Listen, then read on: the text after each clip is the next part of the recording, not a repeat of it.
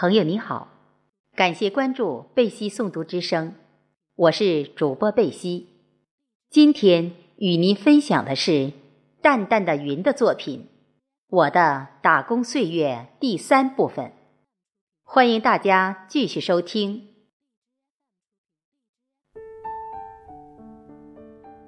月亮桥位于广水李店街南的乡村公路上约一公里处。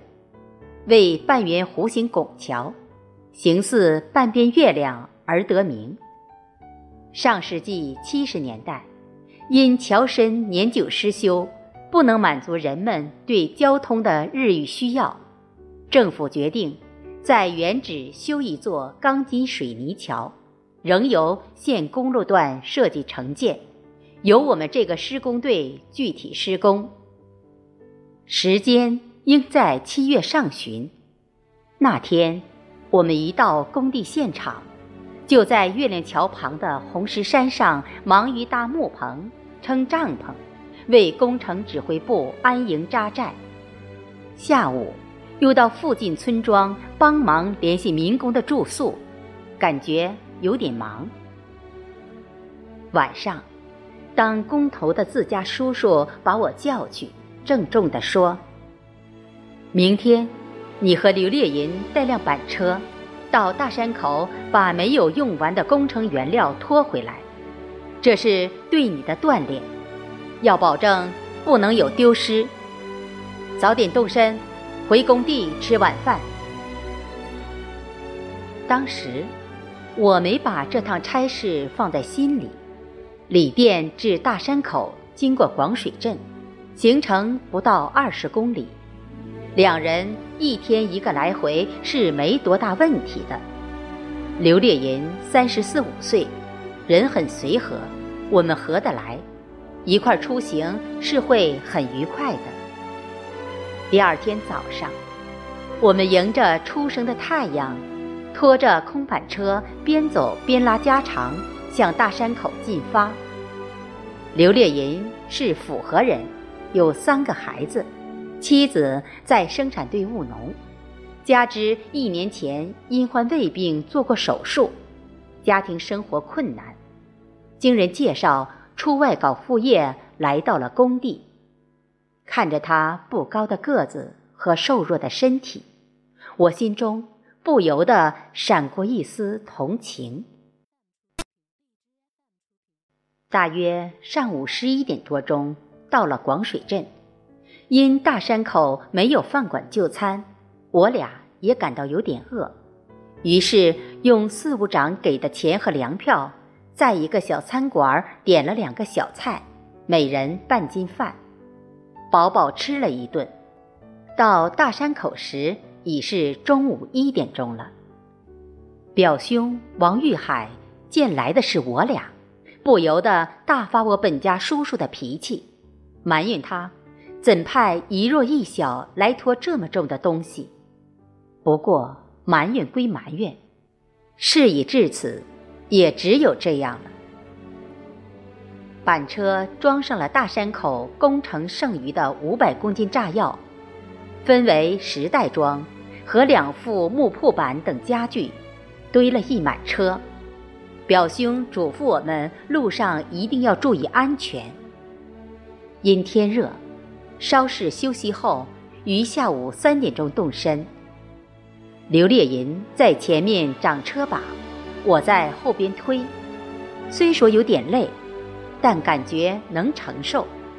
不到一个小时，就到了广水街。一出广水街，就感觉到刘烈银拉车行走脚步渐渐放慢，我也有点力不从心。到达小山口时，在路旁一修车店为板车轮胎加了气。我顺便望见桌上小闹钟上短针指向了六点。继续前行，虽说只剩十几里的路程，但几乎均是上下坡。此时腹中的饥饿更是雪上加霜。没过多久，我们已完全拉不动了。时至夏季，下午六点多钟，天尚未黑，路上还有行人。上坡时，刘烈银就向他们祈求，希望大伯、大叔、婶婶、老兄们行行好，帮忙推一把。那时民风淳朴，路过的社员都很乐意帮我们。当时的感激之情是难以用文字形容的。天很快就完全黑下来了，路上几乎断了行人。七十年代初的乡村公路十分简陋难行，晚上没有任何车辆路过，加之人地两生疏，面对没完没了的上下坡，我们陷入了绝境。此时，刘烈银起到了主心骨的作用。他认为不能停下来，给了我许多安慰后，每到上坡时，我们就卸下板车上三分之二的物品放在坡下，再将剩余的拉到山顶卸下，又返回再装三分之一的物品，以此反复向前移动。空车返回下坡时，他要我坐在车上，以节省体力。好在。当晚有月光照耀，行走上方便，这应该是上天给了我们一丝安慰。晚上在山间走夜路，免不了有恐惧感。记得那晚，我见前面不远处公路边有个黑影似动非动，突然想到平时听到的闹鬼的故事，十分紧张。刘烈银笑了笑说：“世上根本没有鬼，何况就是有鬼，也是在漆黑夜才会出现。你跟着走，不会有什么的。”当我们走近看时，原来是一树桩，真是虚惊一场。因没吃晚餐，加之走山路上下坡，反复卸装物品。出汗多，体力消耗大。行至里店街北漫水桥时，我们实在走不动了。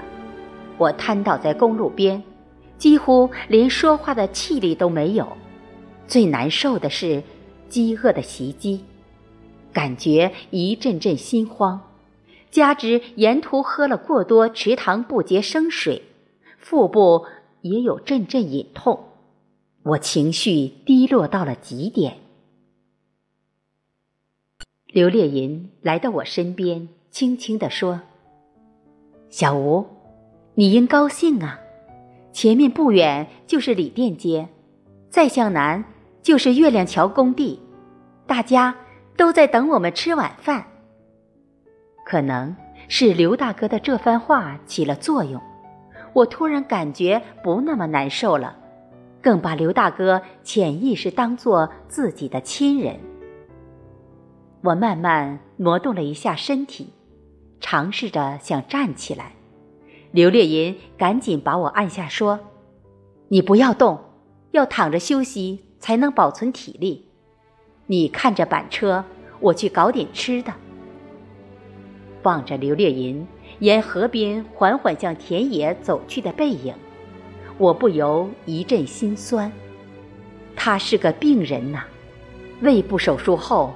还未完全康复就出来打工，今天的负重之差担子全在他身上，他还要照顾安慰我，这患难之情将终生难忘。此时，已隐约听见远处村庄的鸡鸣声，在这荒郊野外，刘大哥到哪里能弄到吃的？我不由得替他担心。约半个时辰，刘烈银回来了，手里拿着两颗剥了皮的生莴笋，我也没问，接过一颗就大口吃了起来。当时那种吃相，应是很难看的，用狼吞虎咽来形容也不为过。吃完后，才见刘大哥在旁看着我。并要我再吃他手中留下的半颗，同样都饥饿，我怎能忍心吃刘大哥的那一份呢？刘烈银笑了笑说：“菜地莴笋很多，没有钱不好意思多扯。我有胃病，也不宜多吃，你就吃了吧。”他的话使我泪流满面。这哪是拔莴笋，分明是去偷啊！这更多的是为了我，他宁愿背这个偷的名声。刘烈银的恩情。我始终牢记心间。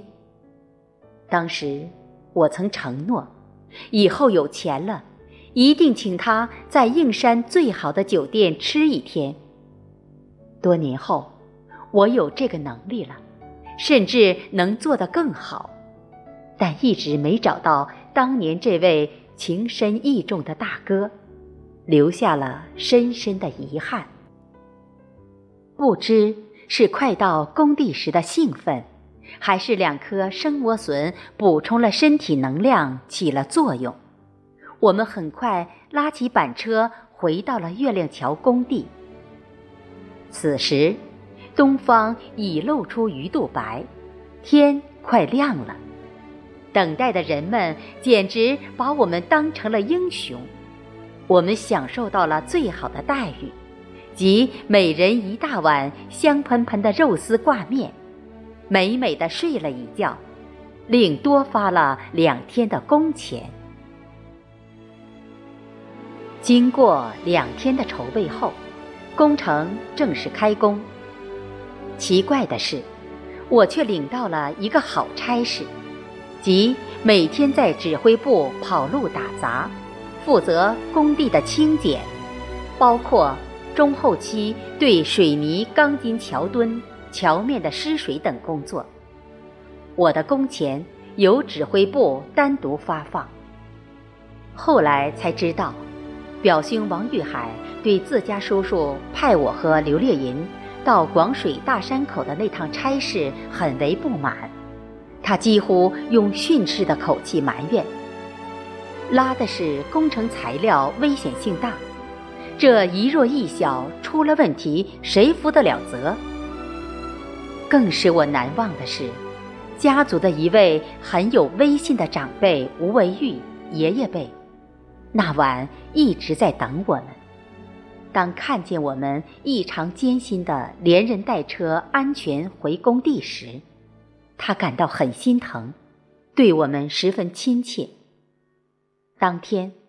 他曾十分愤怒地指着自家叔叔的鼻尖吼道：“孩子还小，这么繁重危险的差事，你忍心派他去？况且，他父亲曾对你还有很大帮助。如孩子有个三长两短，你怎向他父母交代？”这位长辈与我家是街坊，我是他看着长大的。他为人正直，正义感强，在当地和家族有很高威信。传说他曾任国民党地方部队排长。有次上司调他们排去国军八十五师参加淮海之战，在广水火车站临近上车，他伺机带领全排士兵成功走脱，避免了参与内战。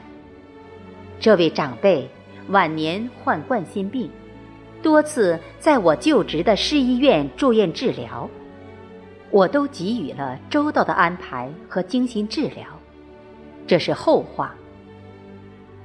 施工队民工的生活，由于里店公社的照顾，每月可有两次肉吃，也不过是肥肉煮萝卜而已。而指挥部生活要好些。有卖酒喝，给我印象很深的是张工程师很爱吃甲鱼。当时甲鱼没人吃，野生的在池塘田头很容易抓到，集市上也就几毛钱一斤，所以几乎每天饭桌上都有，什么清蒸、水煮、油炸、锅煎等等，是变着花样。烹饪享受。如果说多年后，电视广告铺天盖地宣传的马家军总教头马俊仁吹嘘的中华鳖精有延年益寿的功效，则他们却是早期的享受获益者。尽管马俊仁神话早已破灭，但至今市场上野生甲鱼离奇的高价，仍让人们深信它的营养价值。而表兄王玉海现仍健康长寿，难道不与当年食了大量甲鱼有关吗？